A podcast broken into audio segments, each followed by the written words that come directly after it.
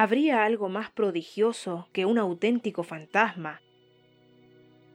El inglés Johnson anheló toda su vida ver uno, pero no lo consiguió, aunque bajó a las bóvedas de las iglesias y golpeó féretros. Pobre Johnson, nunca miró las marejadas de vida humana que amaba tanto, no se miró siquiera a sí mismo. Johnson era un fantasma, un fantasma auténtico. Un millón de fantasmas lo codeaba en las calles de Londres. Borremos la ilusión del tiempo. Compendiemos los 60 años en tres minutos. ¿Qué otra cosa era Johnson?